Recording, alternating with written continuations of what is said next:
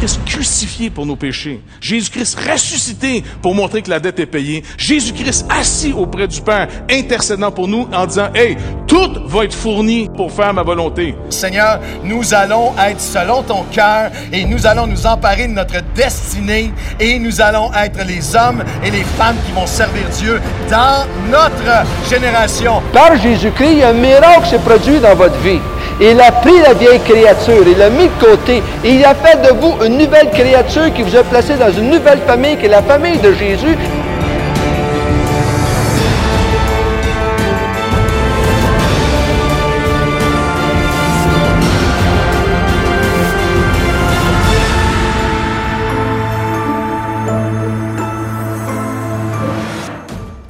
Comment ça va, Portail, ce matin? Yes! Ah, on est vraiment, vraiment, vraiment excités ce matin euh, de présenter notre invité. Euh, vous savez, il y a des hommes que je respecte euh, vraiment beaucoup, et ce matin, notre invité, c'est un homme que je respecte beaucoup, que j'aime beaucoup. il y a des gens, vous ne savez pas, mais il y a plusieurs années, notre Église a vécu des moments difficiles. on été sans pasteur pendant plusieurs, plusieurs de longs mois. Et, si cette Église a continué d'avancer, et si aujourd'hui on vit des jours où on récolte ce que d'autres ont semé, c'est grâce notamment à son leadership à l'Église Nouvelle Vie. Est-ce que je peux entendre un amène à ça? Et pour la petite histoire, vous savez, lorsque j'ai donné ma vie à Jésus il y a à peu près 20 euh, ans, quelqu'un m'a dit Viens dans un événement jeunesse. Ça s'appelait Explosion Jeunesse. Je me suis assis et j'ai vu un prédicateur avec une moustache impressionnante. Et euh, je ne savais pas c'était quoi un pasteur, je ne savais pas c'était quoi un prédicateur. Et quand j'ai entendu Pasteur Claude, une petite voix dans mon cœur qui a dit C'est ça que tu vas faire. Et, l'appel au ministère, je l'ai reçu pendant que tu prêchais à Explosion Jeunesse. Et euh, Pasteur Claude est pasteur de l'église Nouvelle Vie, une église que vous connaissez, une église de plusieurs milliers de personnes, une église d'influence. Il est également euh, le président de notre association, de notre famille d'église. Vous savez, en tant qu'église, on croit que c'est important, non seulement l'Église, mais on croit que c'est important d'être redevable et de bâtir avec d'autres églises. On appartient à un mouvement, vous le savez, l'Association chrétienne pour la francophonie. Pasteur Claude est le président, président de l'ITF, plusieurs étudiants, plusieurs personnes, vous êtes formés dans la parole de Dieu. À l'Institut, Pasteur Claude est le président. C'est un homme qui voyage partout. Il est très, très occupé. Ça fait longtemps qu'on veut l'avoir au portail. Ça fait longtemps qu'il est venu. Donc, Église de portail, est-ce qu'on peut accueillir chaleureusement Pasteur Claude Houd?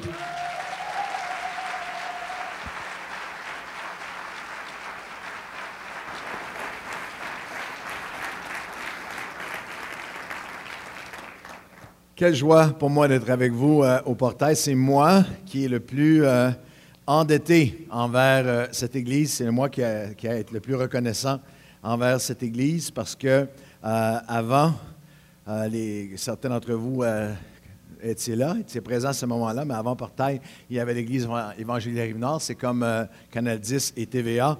Et c'est dans cette église que j'ai donné ma vie euh, au Seigneur. C'est ici euh, que je suis devenu chrétien. Mes premiers pas de foi euh, se sont faits ici. Alors, je suis extrêmement reconnaissant. C'est l'église de mes débuts. C'est l'église où, nous, avons encore tellement, tellement d'amis. J'ai plein d'amis. On a plein d'amis qui sont ici. Monique, Robert, je vois Monique, Robert, Christian, Nicole et Hélène, Jean-François. Plein de gens avec lesquels on était littéralement dans les premiers pas de la foi ensemble et tous de les voir servir le Seigneur aujourd'hui. J'y vais Alain, Élise Daou et plusieurs autres, des euh, des, gens que j'aime euh, profondément. L'Église, euh, le portail, c'est une Église que parfois, lorsqu'on vient à l'Église, on ne réalise pas, mais c'est une Église de grand impact. J'ai beaucoup d'appréciation, d'affection, d'admiration pour l'œuvre de l'Église ici, qui est, d'une grande influence. c'est une Église qui, je remercie Seigneur, vous êtes une inspiration par la capacité que l'Église a eue à se renouveler. Euh, c'est une église qui a un fondement magnifique, mais qui vit un renouvellement. Je regarde tout ce qui prend place, on entend parler euh, de tout et on voit les témoignages euh, maintenant d'ici avec Terrebonne, l'implantation d'une église qui est pionnière. L'église évangélique d'Arrive-Nord était pionnière à son époque pour plein de choses et l'église de Portail est pionnière aussi. Dans le multisite, vous tracez un chemin. La stratégie du reste d'entre nous, les églises ACF, c'est qu'on va vous laisser faire deux ans en multisite, faire toutes les erreurs et nous, on va apprendre de toutes vos erreurs. Euh, aussi, mon cœur aussi, c'est euh, une appréciation pour l'influence euh, de votre Église et de votre pasteur. Pasteur Gaétan est avec nous, très, très, très impliqué dans l'ACF, sur le comité d'administration de l'ACF, souvent dans toutes sortes de dossiers extrêmement importants. Il est là avec nous sur le CA de l'ITF. C'est un professeur à l'ITF qui est extrêmement apprécié. Les étudiants aiment ses cours, il participe avec nous à former une génération d'ouvriers euh, qui va aller servir euh, dans la francophonie. Euh, c'est quelqu'un qui est aussi, je, je crois beaucoup, moi, moi je crois que le, ministère, il y a une portion qui doit être d'inspiration divine, mais il y a une portion de transpiration humaine. Il faut travailler fort. Et Pasteur Gaétan, en plus de tout ça, de faire sa maîtrise, en train de compléter sa maîtrise en théologie, c'est juste saluer. Courage, détermination. c'est un homme de Dieu qu'on apprécie énormément. Lui, Valérie, est, est un couple qui, peut, qui est un couple modèle pour tous les pasteurs, tous les leaders euh, de, de l'ACF. La Bible, la même Bible qui euh, nous met en garde contre les lèvres flatteuses, nous dit de donner honneur à qui honneur est dû. Alors ce matin, j'aimerais ça juste que vous vous joigniez à moi pour honorer un homme de Dieu. Gaétan, Valérie, on vous aime. On est fiers de vous. Merci Seigneur pour vous. J'ai apporté un message ce matin intitulé Les mains levées dans la vallée des combats. Les mains levées dans la vallée des combats. Nous sommes la semaine après Pâques et euh, après euh, la résurrection dans toute sa gloire, Christ dans toute sa puissance, euh, Christ ressuscité a, dit à ses disciples Allez, allez dans la chambre haute, allez lever la main, allez lever les mains dans, dans ma présence, allez chercher ma présence. Et vous pouvez traverser la Bible et cet appel revient et revient et revient. Et si Dieu a mis ce message sur mon cœur, c'est qu'il y aura quelqu'un qui est ici, qui traverse un combat. Il y a juste deux catégories, ou peut-être trois catégories de personnes dans ce lieu ce matin.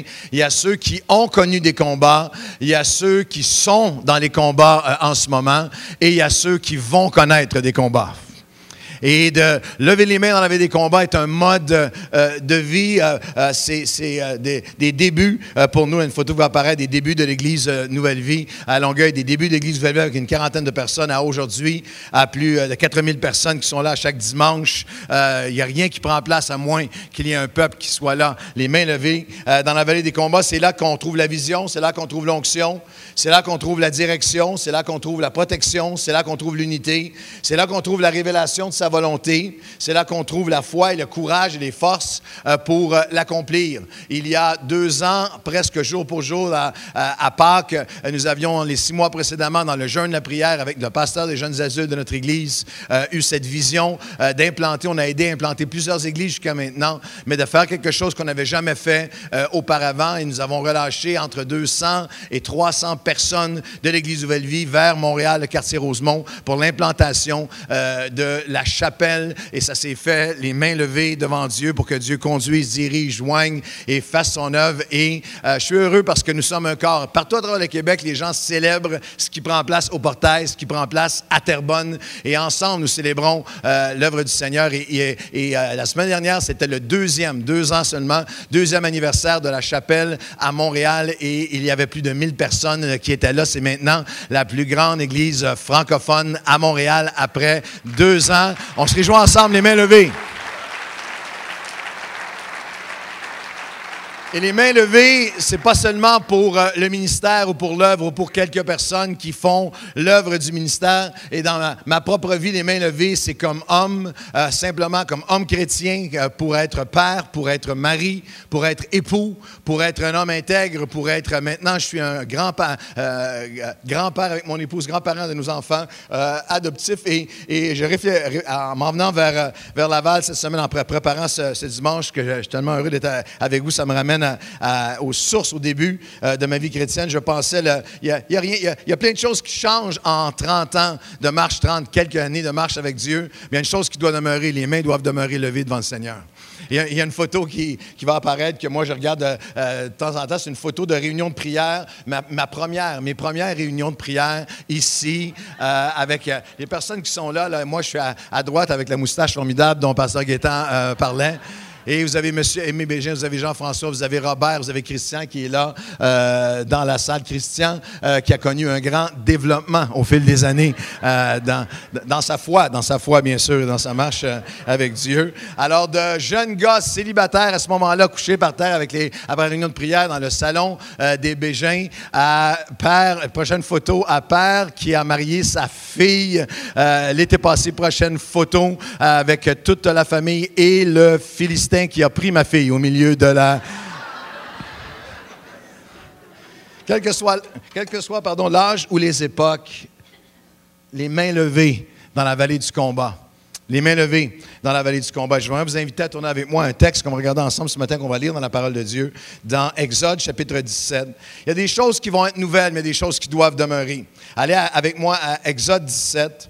Et dans Matthieu 13, 52, Jésus a dit, le scribe sage est celui que lorsqu'il regarde le royaume des cieux et désire bâtir sa maison, s'épuiser du trésor ancien et du trésor nouveau.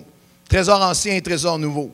Une église comme la, vôtre, une église comme la nôtre après 22 ans, a besoin continuellement de renouvellement, mais nous avons besoin de, nous rappeler de ce que nous devons retenir, de ce que nous devons relâcher. Le, trésor nouveau et le trésor euh, qui est ancien. Oui, à l'innovation, mais jamais sans intercession.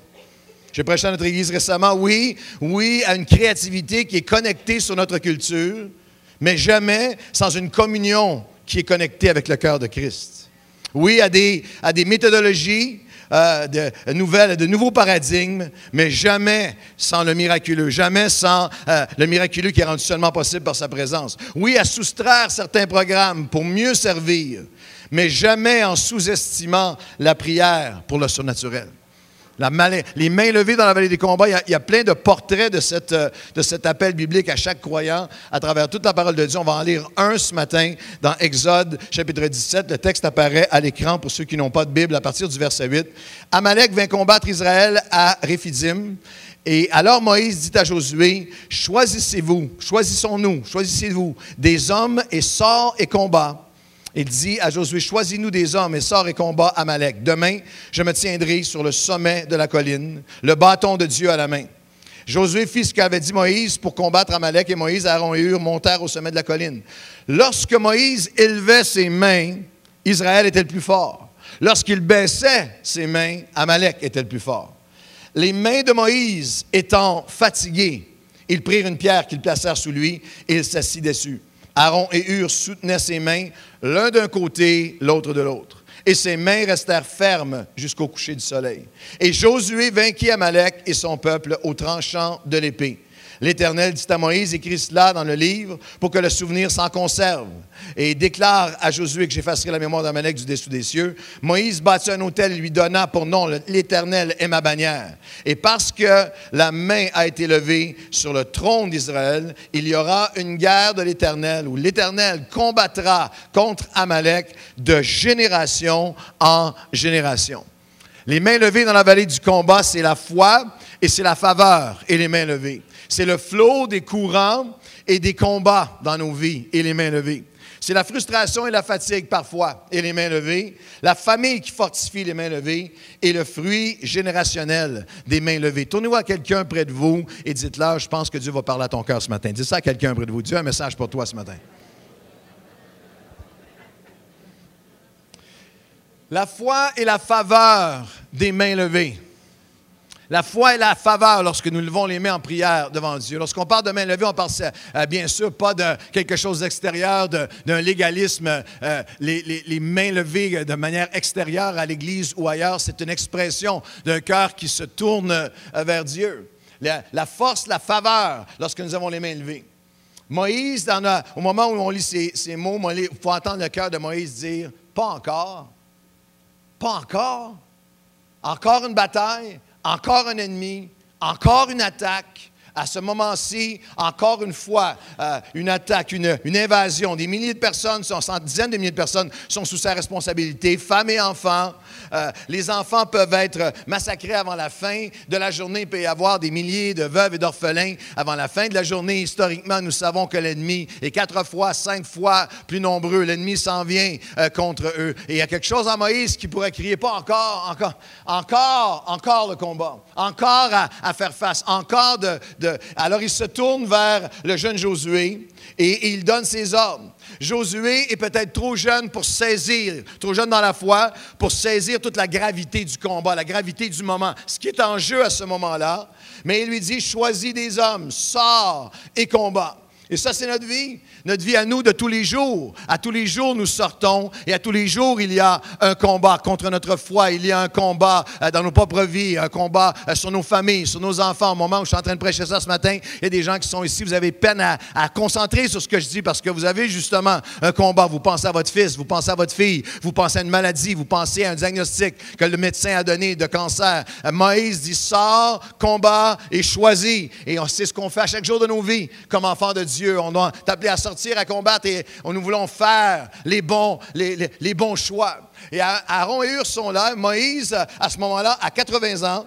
Aaron, 83. Hur est dans les années, est dans, entre 80 et 85 ans. Et pourtant, ils font ce qu'un enfant de deux ans fait. Il lève les bras. La simplicité, ils font ce qu'un enfant fait. Tous ceux qui ont eu des enfants ou petits-enfants, tu marches sur la plage. Je me souviens de plusieurs moments, mais marcher, marcher sur une plage avec mon fils lorsqu'il a, euh, je ne sais pas, deux, trois euh, ou quatre ans, ou mon, mon petit-fils, et puis euh, on marche ensemble, puis je viens pour le prendre par la main, puis tasse la main de papy. Voyons, moi, je suis un- grand garçon, pas besoin de. Alors, alors tu marches, et là, tu, OK, là, tu marches à côté de lui, d'un coup, il y a une vague qui arrive, qui se secoue un petit peu, puis tout coup, qu'est-ce qu'il fait? Une seconde avant, il est rempli d'arrogance et de, de, de maturité d'adultité à deux ans, et, une seconde après, qu'est-ce qu'il fait? Papy! Lève les bras. C'est ce qu'Aaron et Hur font. Euh, vont, vont lever les, les- C'est un moment de combat. Moïse prend la décision stratégique. Voici la meilleure chose. Voici en fait la seule chose, la meilleure chose que je peux faire pour servir le peuple, pour accomplir le plan de Dieu. Voici la meilleure chose que je peux faire, c'est de tendre les mains vers Dieu. Nous avons besoin d'une aide. Savez-vous ce que Moïse sait que parfois nous nous échappe parce que c'est plus euh, subtil, parce que notre combat est dans l'invisible? C'est que Moïse sait, à moins d'une intervention surnaturelle de Dieu, nous sommes morts.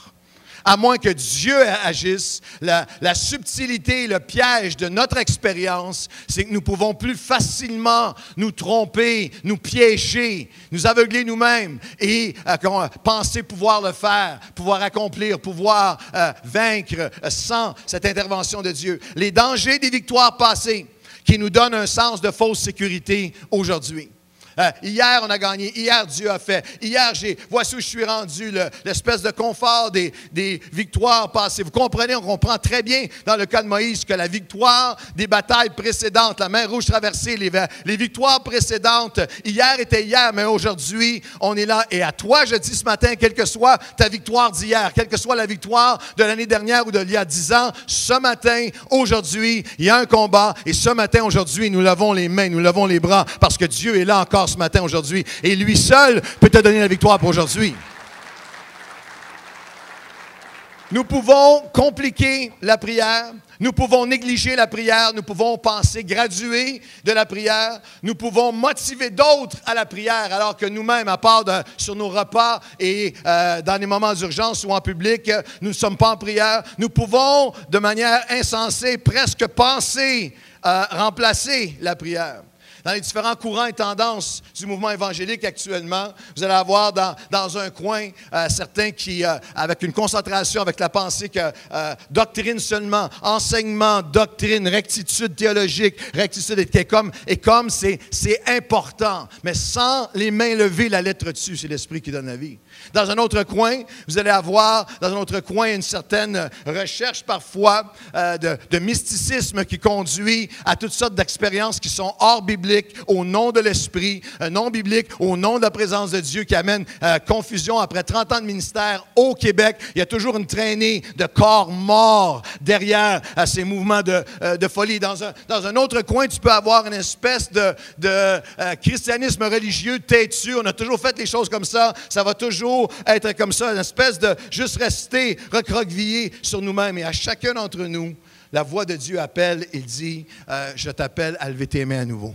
Je t'appelle à la foi à nouveau. Euh, c'est la seule raison pour laquelle euh, qui que ce soit a obtenu un témoignage. Hébreu 11. Or, la foi est une ferme assurance des choses qu'on espère, une démonstration de celles qu'on ne voit pas. Pour l'avoir possédée, les anciens ont obtenu un témoignage favorable. C'est seulement alors que des hommes, s'il y a une église ici, c'est cette œuvre d'ici qui a produit tellement de ministères. S'il y a une nouvelle vie, c'est à cause qu'il y a un portail, à cause qu'il y a une église avant que j'arrive nord, à cause d'hommes et euh, mères et pères dans la foi qui ont levé leur, c'est comme ça, levé leurs mains vers Dieu, qui ont obtenu un témoignage. L'église ne va être que conquérante qu'alors qu'il y a de génération en génération des hommes et des femmes qui comprennent que ce qui plaît à Dieu, ce que Dieu veut, sans la foi, il est impossible de lui être agréable. L'église, euh, elle ne se renouvelle surnaturellement, devient et naît que ce que Dieu a pour elle, qu'alors qu'elle a ses mains qui sont levées vers Dieu, et que chaque personne lève les mains vers Dieu et devient serviteur et combattant dans cette vision. Dans mes notes, ça disait que vous diriez Amen à ce moment-là. C'était vraiment une bonne. Euh, il y a plusieurs années, années, j'étais en vacances avec, euh, avec les enfants, avec mon épouse, puis un matin, euh, il y avait un, il y avait un, quai, et sur le bord du quai, il y avait, je voyais que c'était un bateau, puis je m'étais approché, et j'ai réalisé que c'était un restaurant.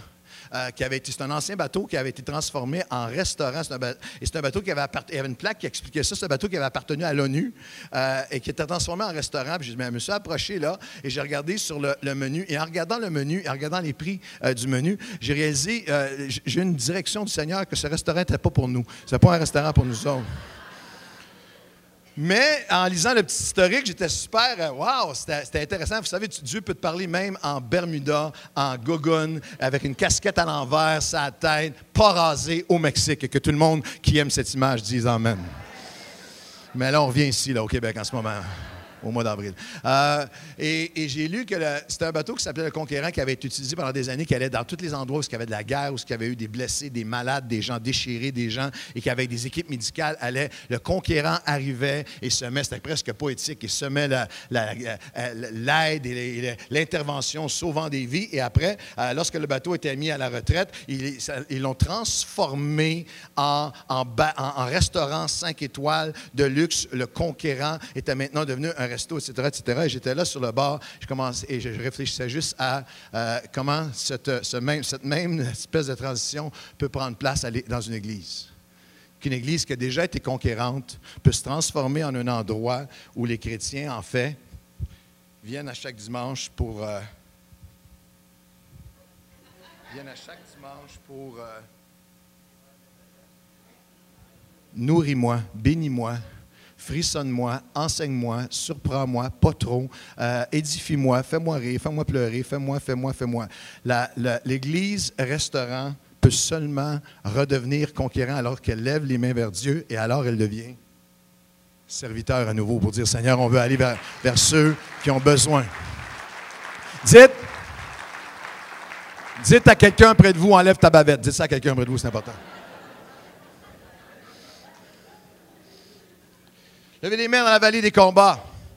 Sans la foi, il est impossible de lui être agréable. La foi nous identifie comme croyants et la foi identifie même, bibliquement, c'est une des marques de ceux qui, ne connaissent pas Dieu. Psaume 14 dit, l'Éternel regarde du ciel, il voit les fils de l'homme pour voir s'il y en a un qui comprend.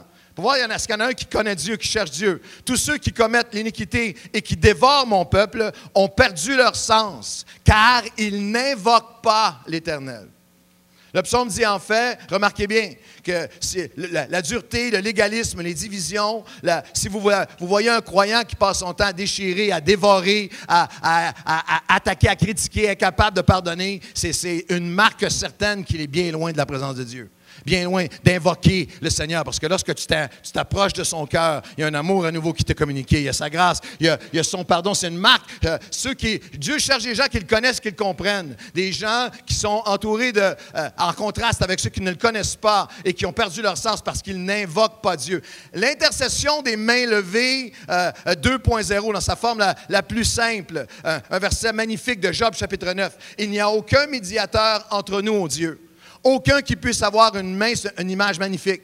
Une main sur l'épaule de Dieu, euh, Job 9, 33, et une main sur les hommes, afin que le bâton soit enlevé de sur moi et que je sois délivré de toutes mes terreurs. C'est une image euh, puissante pour chacun d'entre nous qu'avons une main sur Dieu en prière afin de toucher des gens qui crient, qui disent est-ce qu'il y a quelqu'un qui peut m'amener soulagement, qui peut m'amener délivrance, puis un équilibre magnifique là-dedans? Parce qu'une main sur l'épaule, euh, figurativement, une main sur l'épaule de Dieu seulement, seulement juste moi puis Dieu, puis la présence de Dieu est entre nous alors que tu n'as pas une main pour aider, pour servir à quelque part dans l'Église ou par l'Église pour toucher des gens. Une main sur l'épaule de Dieu seulement peut produire une Église, un, certain élitisme, un endurcissement, un éloignement du cœur de Dieu. C'est juste nous et, et notre bénédiction. Une main sur l'épaule des hommes seulement peut produire l'épuisement. Si tu n'es pas renouvelé par le Seigneur, ta compassion, tu veux aider, tu veux aimer, tu veux délivrer, tu veux consoler, tu veux animer, tu veux servir, mais tu as une main sur les hommes pour essayer de les aider. Sans avoir une main sur Dieu, tu peux, tu es en danger d'épuisement, et physique, et spirituel, et moral. Main sur euh, Dieu seulement, endurcissement. Main sur les hommes seulement, épuisement. Mais main sur l'épaule de Dieu et main sur l'épaule des hommes, tu vas avoir des exploits par l'Esprit de Dieu. Tu vas avoir Dieu qui, à travers toi, va toucher des vies. La foi, la faveur et les mains levées 2.0, le psaume 50, 15, tout, la manière la plus simple possible, la vie chrétienne dans, dans sa forme la plus pure. Invoque-moi au jour de la détresse et je te délivrerai et tu me glorifieras. Je l'invoque, il me délivre, je le glorifie. Wow, regarde ce que tu as fait, Seigneur. Je l'invoque, il me délivre, incroyable, et, et- et je le glorifie. Il n'y a pas de limite à ce que Dieu peut faire au-delà de tout ce qu'on peut imaginer lorsqu'on a les mains levées. Lorsque je viens au portail, c'est inévitable pour moi. C'est, toujours du souvenir. Il y a- plein de tellement de belles choses qui me sont arrivées dans mes, premiers pas de ma marche chrétienne. Parce que Gaétan parlait du début de son appel euh, au ministère. Et, moi, je me souviens d'un, moment, alors que l'Église était à Saint-Eustache, dans un petit, bâtiment. euh, et j'étais dans mes premières années de, vie chrétienne, vraiment, les, probablement les deux premières années. Et euh, tout, le monde tout le monde était impliqué d'une manière ou d'une autre. Alors moi, je, faisais du, de la conciergerie le, samedi. Ma, femme a été intéressée de savoir que j'ai déjà passé la balayeuse à une certaine époque. Et alors, la, la- la- pas, euh, faut que je me sorte de ça le plus rapidement possible. Alors, j'étais en train de passer la- l'aspirateur, je, faisais des affaires dans l'église pour euh, le bénévole le samedi. Et lorsqu'il n'y avait personne, de temps en temps, je marchais dans l'église, puis je priais. Puis euh, le Seigneur avait commencé à déposer des affaires dans mon cœur qui semblaient complètement impossibles. Juste des petites gouttes de temps en temps d'images que, que j'étais pour peut-être pour servir Dieu. Même une image peut-être de prêcher la parole de Dieu. Et croyez-moi, il n'y a personne, Monique et d'autres étaient là à ce moment-là, il n'y a personne quand j'entrais dans l'église qui disait Oh, regarde-moi donc, petit prédicateur, toi. Non, il n'y a pas personne qui disait ça. Les, mères cachaient leurs filles. Et. euh, c'est que. euh, et euh, j'étais là et, et c'est en prière, les mains levées vers Dieu dans l'église tout seul, un samedi après-midi, que j'ai eu une des seules, ben, quelques visions dans ma vie, vraiment comme une vision, comme un film à l'âge de 18 ans. J'étais en train de prier et j'ai eu une image complètement invraisemblable qui n'avait aucun rapport, point de référence avec quoi que ce soit que j'avais déjà vu. Mais c'était comme si je me, voyais en train de donner mon témoignage, puis je, je pleurais pendant que je racontais ce que Dieu avait fait pour moi. Mais j'étais comme dans une aréna de hockey, puis il y avait plein de monde, des milliers de personnes. Puis écoute, on était dans l'église à Laval avec moins que 100 personnes, puis c'était juste, juste impensable, inimaginable. Je ne suis pas dans le ministère, je suis pas. Alors j'ai simplement juste priais le Seigneur, et puis j'ai, enfoui ça dans mon cœur, continué à servir Dieu, et euh, fait les études bibliques. Et, lorsque j'ai terminé mes études bibliques en 84, dans ma première année de ministère, tout jeune évangéliste, ils m'ont demandé d'être le traducteur pour David Wilkerson. Il y a une photo qui va apparaître euh, à l'écran, et ça, c'est euh, moi et David Wilkerson. Je sais que j'ai l'air d'un narcotrafiquant latino, mais. T'es pas si loin que ça de, ça à ce moment-là, mais j'étais sauvé quand même.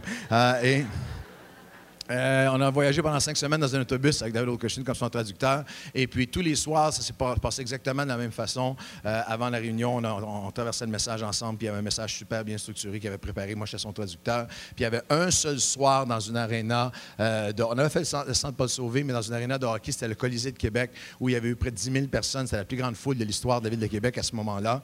Et on est sur l'estrade, puis moi, je pense même pas à rien de, tout ça de, l'Église à l'époque. Est, c'est vraiment intimidant. Il y a 10 000 personnes au Colisée de Québec. David Olkoshin est là. Et puis, euh, tous les pasteurs à l'époque, c'était vraiment la mode. Ils mettaient tous les pasteurs sur l'estrade en avant. Euh, puis il y avait comme un uniforme. Tout le monde avait un habit noir, cravate rouge, un foulard. Alors, on était tous, les pasteurs étaient là, la jambe croisée du même bord. euh, toute la gang. Et les pasteurs étaient tous bien nerveux parce que c'était quand même un très jeune traducteur. Mais, et là, on commence la réunion. Et puis, euh, il y avait les chorales qui chantaient. Après ça, il présente David Wilkerson. Il est mis, il est converti. Il y a 10 000 personnes. Et David Wilkerson commence à prêcher. Puis d'un coup, euh, il s'arrête. Il arrête de prêcher. Il dit Something's wrong. Something's wrong. Claude, something's wrong. Je me suis dit, je sais que something's wrong. C'est moi, c'est moi le problème.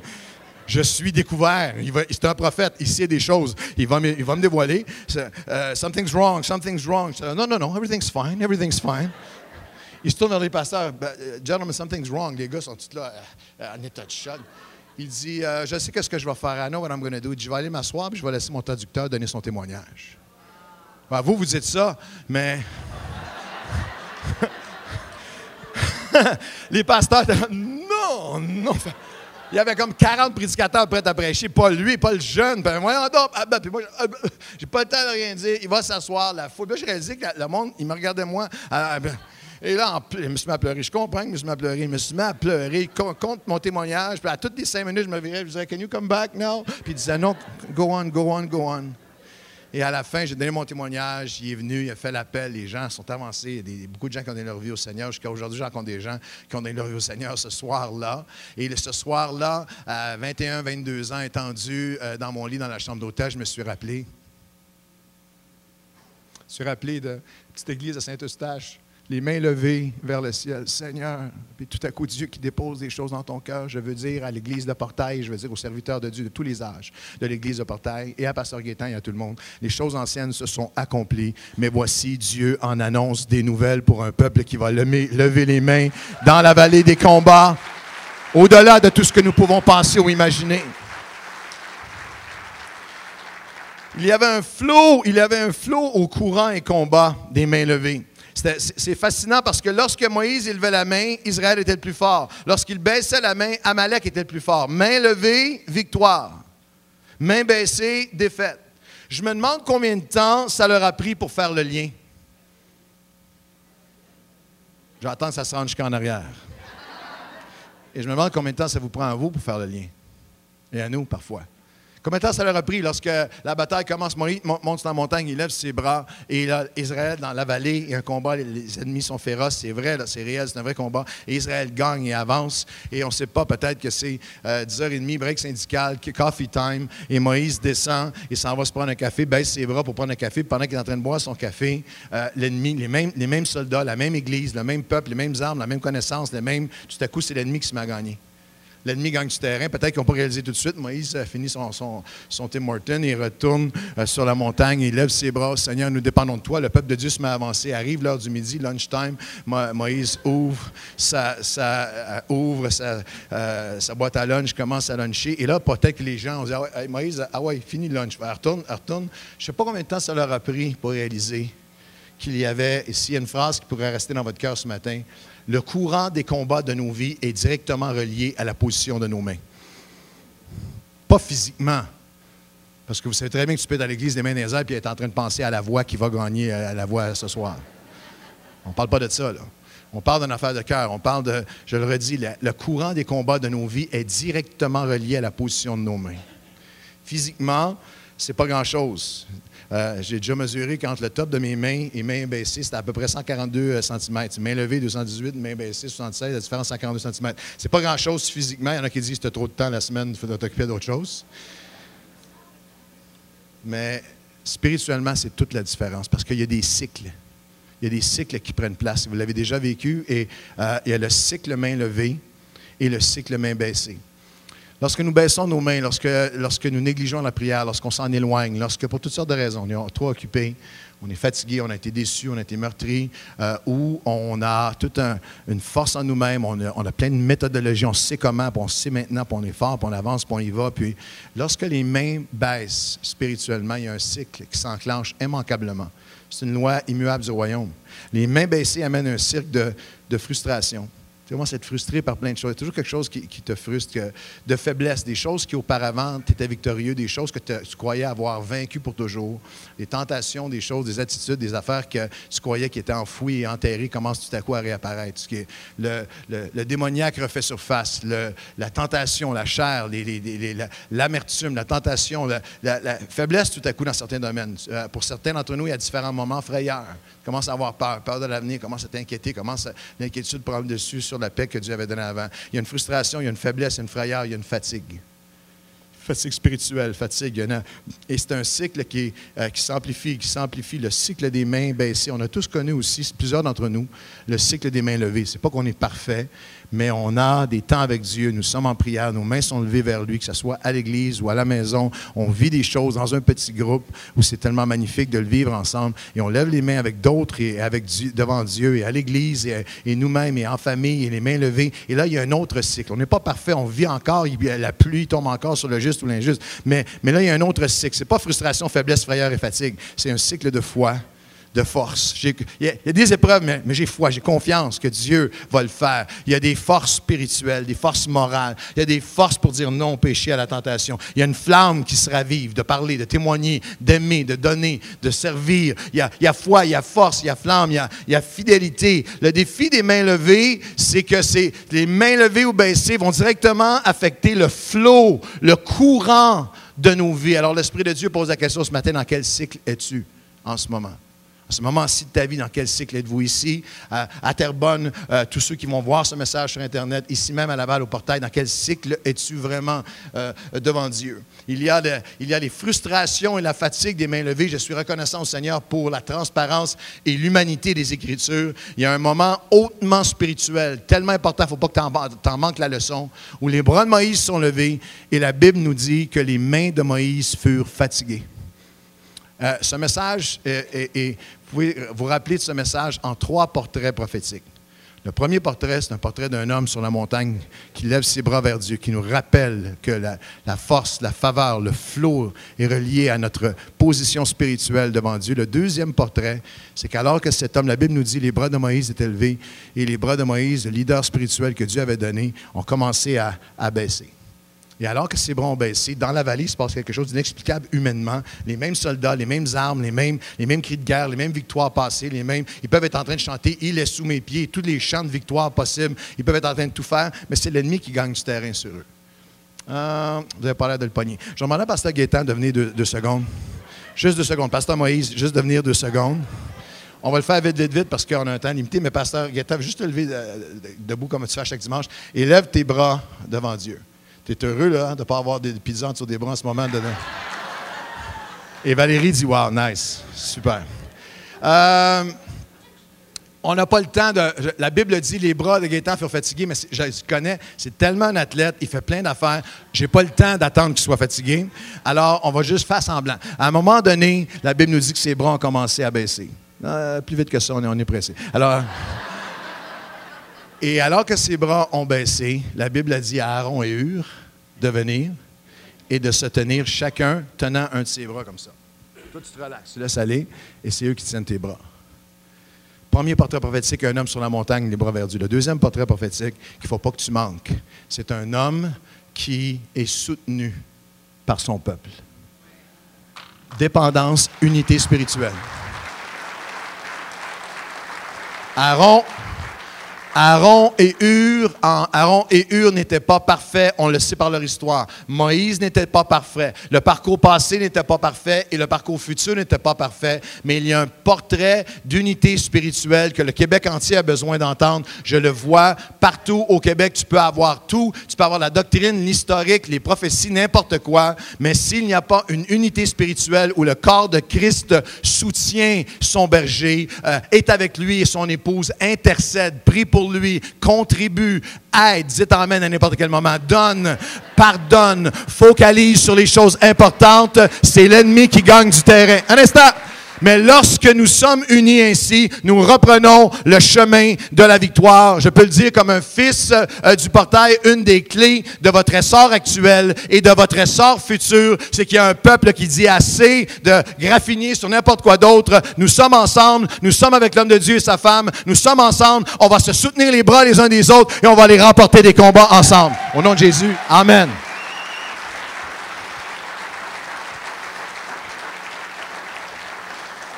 En tant, qu'Église, mais dans votre vie personnelle aussi. En tant qu'Église, mais dans votre vie personnelle aussi. Les bras de Moïse furent fatigués.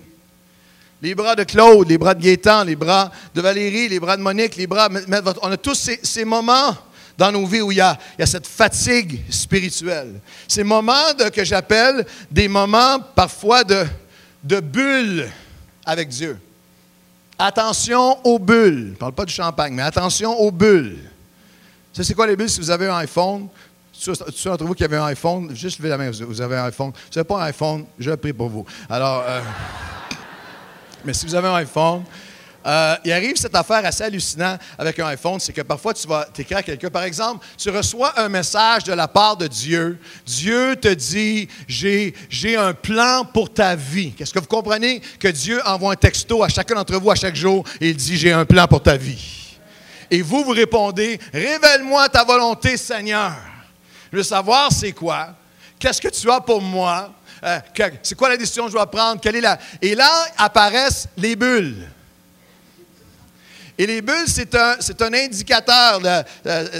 en anglais, ils appellent ça un Typing Awareness Indicator. En français, un témoin d'écriture. C'est qu'en fait, tu sais, quand tu vois les bulles apparaître, tu sais que la personne est en train de te répondre, mais tu ne sais pas quoi encore. Euh, il y a toutes sortes de gens qui. moi, j'essaie de répondre assez rapidement parce que je suis capable de texto, c'est de répondre vite. Euh, mais, j'ai déjà été avec des gens qui exagèrent. J'ai déjà reçu un courrier, un texto, et puis là, je me mets à répondre, fait que les autres, ils voient mes bulles. Puis là, tu peux arrêter 10 secondes, je reçois un autre appel où euh, je, pense à ce que je vais dire, puis là, d'un coup, ça apparaît. Hey, réponds-moi, je vois tes bulles, je sais que tu es là. Relax, Max. Euh, je vais te répondre éventuellement. Le plus terrible, c'est que lorsque ça vous est peut-être déjà arrivé, tu commences à voir des bulles apparaître comme s'ils préparaient une réponse, tu attends une réponse. Peut-être vous êtes les célibataires qui sont ici, euh, vous êtes. Vous êtes à jeunesse, on s'est parlé, je vais te texter. Euh, tu envoies quelque chose, d'un coup, les bulles, ouh, les bulles. Puis t'attends, t'attends, d'un coup, les bulles disparaissent. Il n'y a pas de réponse, finalement. Non seulement je ne sais pas la réponse, il n'y a pas de réponse. Je veux dire à chaque personne ici, même lorsque nos bras sont fatigués, les bulles de Dieu ne cessent jamais. Il y a toujours une réponse en chemin. Il y a toujours une parole qui s'en vient. Il y a toujours un Dieu qui est à ton écoute et qui va répondre. Comme chrétien, tu dois refuser, refuser d'être en mode avion. Lorsque tu déjà fait, tu te mets en mode avion et pendant tu peux, tu travailles avec ton iPhone pendant que tu es en vol, mais si tu oublies, plusieurs fois, ça m'est arrivé, tu débarques à quelque part, euh, euh, dans un pays quelque part, et là, je, regarde mes messages, une heure, deux heures, des fois, ça m'a pris une fois, dans les premiers temps, je n'étais pas habitué, une journée, deux jours, qu'est-ce qui se passe? Le mode avion te limite à ce que tu avais reçu. Aucune nouvelle. Tu es limité à aucune nouvelle information, aucune nouvelle direction, juste les nouvelles d'hier. Il n'y a plus rien qui rentre. Tu restes euh, limité à ce que tu as. Il y a trop de croyants qu'alors que leurs bras étaient fatigués, ont cessé de lever leur cœur, leurs mains vers Dieu et vous essayez de vivre aujourd'hui sur les vieux messages d'hier, des bacs du mode avion. Dieu a un message pour toi aujourd'hui. Il y a une direction pour toi aujourd'hui. Il y a une implication pour toi aujourd'hui. Il y a un pardon pour toi aujourd'hui. Il y a un miracle. Appuie ça fort. Il y a un miracle pour toi aujourd'hui. Il y a une action pour toi aujourd'hui.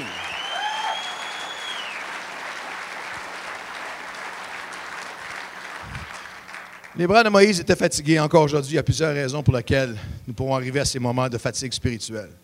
L'intensité des combats, qui sont souvent sans intermission. C'est comme si ça n'arrête jamais. L'inertie spirituelle de personnes que nous aimons, des gens qui sont auprès de nous, des gens de nos familles, des gens, enfants qui ont grandi, des gens autour de nous qu'on voudrait tellement voir suivre Dieu avec nous et qui sont en ce moment indifférents aux choses de Dieu ou hostiles aux choses de Dieu. Puis ça te gruge, ça te, ça use. L'insidieux danger du confort spirituel d'une vie chrétienne refermée sur nous-mêmes. L'injustice ou à- l'indignation face à ce que nous avons subi. Ça peut faire baisser tes mains sur cette pensée de Seigneur, pourquoi tu as laissé arriver ça? Pourquoi il s'est passé ça? Pourquoi cette maladie? Pourquoi cette attaque? Pourquoi? L'influence intimidante d'une société qui est indifférente et parfois hostile. L'inévitable tendance humaine à l'acceptation et à la résignation. L'invisible qui gruge peu à peu notre foi face à ce qui semble désormais impossible. Il y a un an, je croyais pour ça. Il y a cinq ans, je croyais pour ça. Il y a dix ans, j'étais sûr pour ça, pour elle, pour lui, pour cette situation. Mais là, le temps a passé et l'im- l'impossible grue. L'invisible, je ne vois pas de changement, je ne vois pas de résultat. L'invisible gruge ma foi. Et dans ces moments-là, un des pires dangers, c'est l'isolement qui nous fait croire les mensonges dangereux de l'ennemi. Et c'est à ces moments-là que nous avons besoin de la famille qui soutient, qui fortifie les mains levées. La famille de Dieu, le corps de Christ. La famille de Dieu a besoin de vous et vous avez besoin de la famille de Dieu. Les bras de Moïse étaient fatigués, mais Aaron et Hur soutiennent ses mains, l'un de l'un côté et l'autre de l'autre. Ce message est en trois images. La première image, un homme sur la montagne, ses bras levés vers Dieu. Une image de dépendance de Dieu, de foi, de renouvellement, de retour à la prière et aux mains levées. La deuxième image, c'est une image d'unité, de petits groupes, d'un groupe à laquelle tu appartiens, d'hommes et de femmes qui sont trois hommes imparfaits face à un ennemi qui semble si puissant, mais qui sont unis ensemble, qui sont soutenus. Les bras de Moïse étaient fatigués, les tiens vont l'être, les miens vont l'être, et j'ai besoin, tu as besoin, j'ai besoin de toi, mais tu, tu as besoin du corps de Christ et le corps de Christ a besoin de toi. Les bras de Moïse étaient fatigués. Même Jésus, après avec lui Pierre et les deux fils de Zébédée, dans Matthieu chapitre 28, il commença à éprouver de la tristesse et des angoisses. Il leur dit alors, Mon âme est triste jusqu'à la mort. Restez ici et veillez avec moi. Le Fils de Dieu, dans son moment, a eu besoin de ses frères qui viennent, le, soutenir. Dans, ce, portrait d'unité spirituelle, ce portrait de prière, il y a, il y a essentiel qu'on soit là pour se fortifier les uns les autres, quel que soit ce qu'on on- on- on peut traverser, parce que c'est là qu'on trouve le fruit générationnel des mains levées. Ma dernière pensée ce matin, les mains, ses mains restèrent fermes jusqu'au coucher du soleil, et Josué vainquit Amalek. Et l'Éternel dit à Moïse, écris cela dans le livre pour que le souvenir s'en conserve. Et Moïse bâtit un autel et lui donna le nom L'Éternel est ma bannière. Parce qu'il y a, parce que les mains ont été levées sur le trône ou devant le trône de l'Éternel, il y aura guerre de l'Éternel contre Amalek de génération en génération. Voulez-vous dire à voix haute avec moi de génération en génération? Trois portraits. Un message en trois portraits. Le premier, vous et moi, de retour sur la montagne devant Dieu, à dire Seigneur, j'ai besoin de toi, je dois lever mes mains. À la fin de cette réunion, demain, après-demain, cette semaine, je dois retourner à ce lieu où j'appelle à toi. Deuxième portrait, je dois permettre à d'autres de venir près de moi et je dois m'ouvrir à d'autres. Je dois me joindre à un petit groupe, je dois aller où il y a des gens qui prient parce que je dois prier avec eux, je dois prier. Euh, Deuxième portrait, les trois hommes sur la montagne.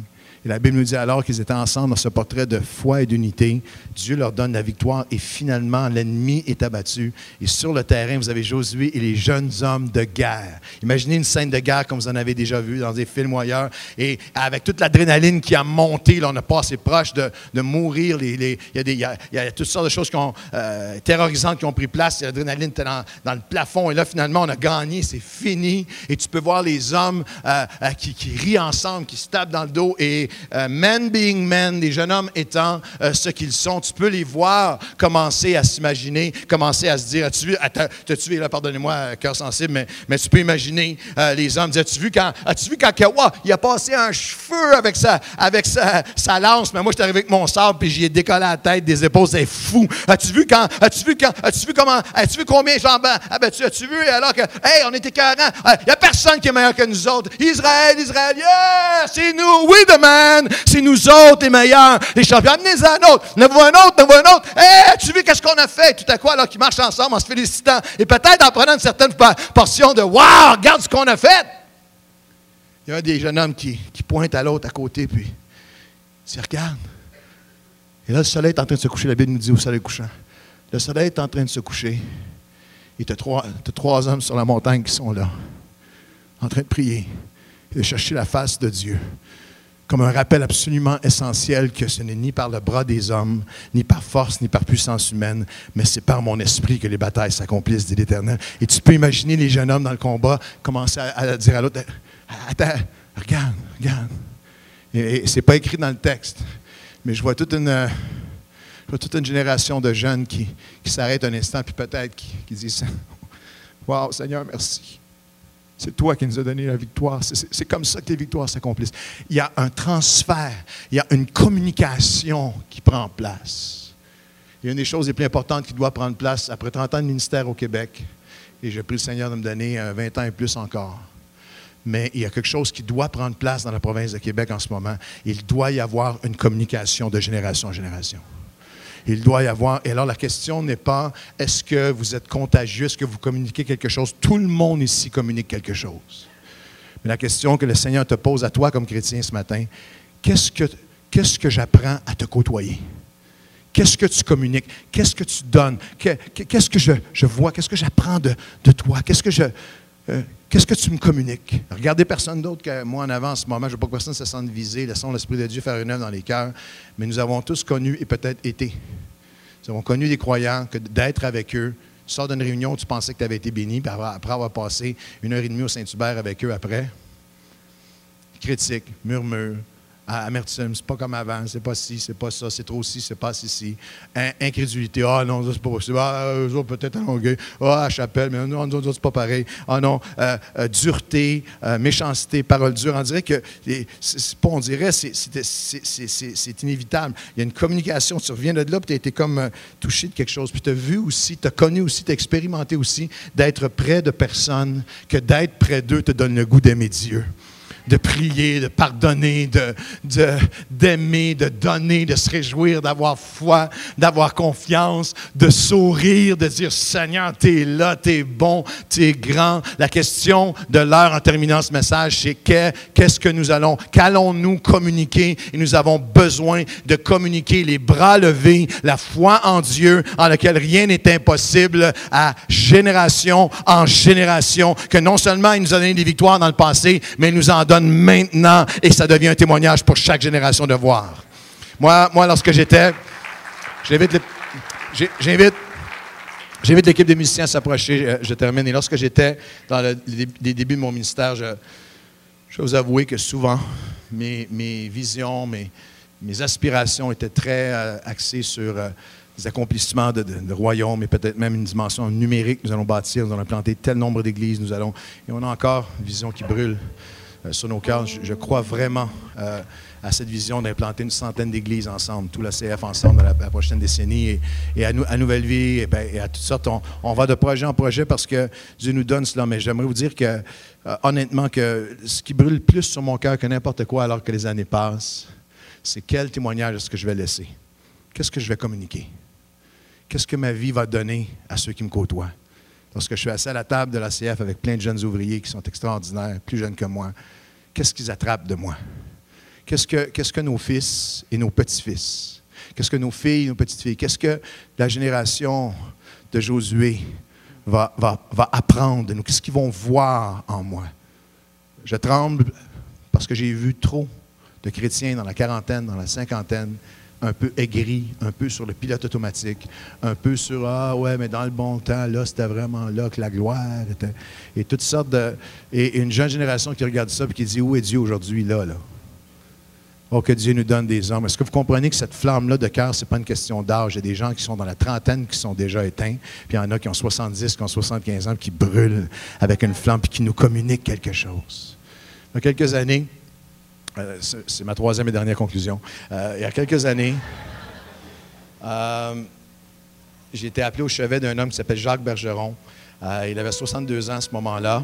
Il avait eu un cancer du côlon qui s'était répandu. Il avait eu cinq opérations pour le cancer. Et là, c'était la fin. Et le diagnostic des médecins était tombé. Il était à l'hôpital. Il l'avait visité un peu auparavant. Il était gris, gris-vert. Son visage était gris-vert. Un petit peu presque dans le coma, in and out. Et un dimanche après-midi, après, je pense que c'était même après nos trois réunions, euh, j'étais appelé pour dire la famille est là autour du livre. c'est le temps d'y aller, là. C'est le temps d'aller. Le médecin avait dit ces mots à, la famille. Votre euh, Jacques est dans une grande tempête, puis il n'y a plus aucun moyen. Sa petite chaloupe va renverser, aller chercher la famille, rassembler tout le monde. Les chiffres sur le moniteur diminuaient d'heure en heure. Et lorsque je suis arrivé le dimanche après-midi, écoutez, un chrétien, lorsqu'il décède absent du corps, c'est présent avec le Seigneur. La mort n'a aucune emprise sur nous. Pour un chrétien, la mort n'est pas une défaite. La mort, c'est absent du corps, présent avec Dieu. Ça, c'est la plus grande victoire de la résurrection. Nous entrons dans la résurrection, nous la vivons. Alors, je, alors, je suis- arrivé à, à l'hôpital. Et une des choses qui m'avait marqué, c'est que il y avait plein de jeunes. Toute la famille était là, mais les fils et les petits-fils. Plein de jeunes des couloirs qui étaient là, puis c'est leur grand-père qui, qui est sur le lit. J'ai rentré dans la chambre et la famille était là, l'épouse et les enfants. Et Bergeron, qui est un pasteur avec nous, qui est le fils de, de Jacques. Puis on était tous ensemble, puis les tubes et tout ce que vous voulez. Alors, l'infirmière avait dit juste quelques minutes. Alors, j'ai dit à la famille, si vous voulez, on va juste prier. Puis honnêtement, la prière qui était sur mon cœur, c'était une prière de réconfort, une prière de paix, une prière, Seigneur, accueille ton serviteur. Et lorsque j'ai mis ma, ma main sur lui et toute la famille, on lui a imposé les mains. Pendant quelques minutes, on s'est mis à prier en esprit. Lorsque nous ne savons comment prier, l'esprit intercède avec des soupirs inexprimables. Et alors qu'on priait en esprit pendant quelques minutes, discrètement, il d'autres chambres autour et tout. Et que j'ai commencé à prier pour lui, au lieu d'être une prière de Seigneur, prends ton serviteur, accueille-le dans tes bras, etc., il a monté une foi en moi. Ce que la Bible appelle le don de foi. Une parole de foi. J'ai commencé à prier, Seigneur, ton serviteur David a dit, je ne mourrai pas, mais je vivrai pour déclarer les gloires de mon roi. Seigneur, tu es le Dieu de la résurrection et tu peux relever Jacques, tu peux. Et toute la famille, c'était comme une flamme que ça, nous a pris tout le monde. C'était pas juste crier, ah Seigneur. Il y avait une foi qui montait dans nos cœurs. Encore une fois, j'ai fait plusieurs funérailles de personnes qui sont décédées. Alors, on ne parle pas ici d'une pensée magique. On ne parle pas d'un automatisme. Mais dans ce moment-là, alors qu'on a levé nos mains vers Dieu, commencé à prier, il y a une foi qui a monté. Et pendant qu'on priait pour Jacques Bergeron, il a littéralement bougé. Il s'est fait, puis il s'est comme réveillé, puis il, il était tout plein de tubes, puis il s'est élevé. Je vais vous avouer, ça fait très, très pas super pasteur, ça fait pas super évangéliste de guérison du tout. Mais tant qu'il s'est élevé, là, il m'a surpris. J'ai fait, oh, oh, voyons donc. Je je priais exactement pour ça, là, mais quand ça arrive, voyons donc, qu'est-ce qui se passe là? Oh, regardez-moi pas comme ça, pharisien. euh, je vais faire une longue histoire courte. Dans les jours qui ont suivi, peu- moins de deux semaines plus tard, Jacques était sorti. Pendant cinq ans, il a les tests à tous les trois mois, puis après ça, aux six mois. Et après, cinq ans plus tard, il a été déclaré officiellement en rémission totale. Un instant, un instant. Il a une photo qui apparaît avec, euh, avec moi et lui. Il a 77 ans aujourd'hui. Il sert le Seigneur depuis une quinzaine d'années, depuis ce moment-là. Et c'est un homme qui est de construction. Il bâtit des choses. Un de nos plaisirs malins qu'on a à Nouvelle Vie, c'est qu'on lui donne des helpers. On lui donne des jeunes de 20 ans pour travailler avec lui. Il en brûle deux par jour qui sont pas capables euh, de le suivre. Je vous parle des mains levées qui peuvent à certains moments faire la différence dans la vallée euh, des combats où Dieu dit, j'ai encore une parole, j'ai encore une action, j'ai encore quelque chose. On peut faire mieux que ça. Levons-nous ensemble. Est-ce qu'on peut donner une ovation debout à celui vers lequel nous levons les bras? Voulez-vous ovationner le Dieu vivant? Allez, portail, poussez un cri de victoire avec moi.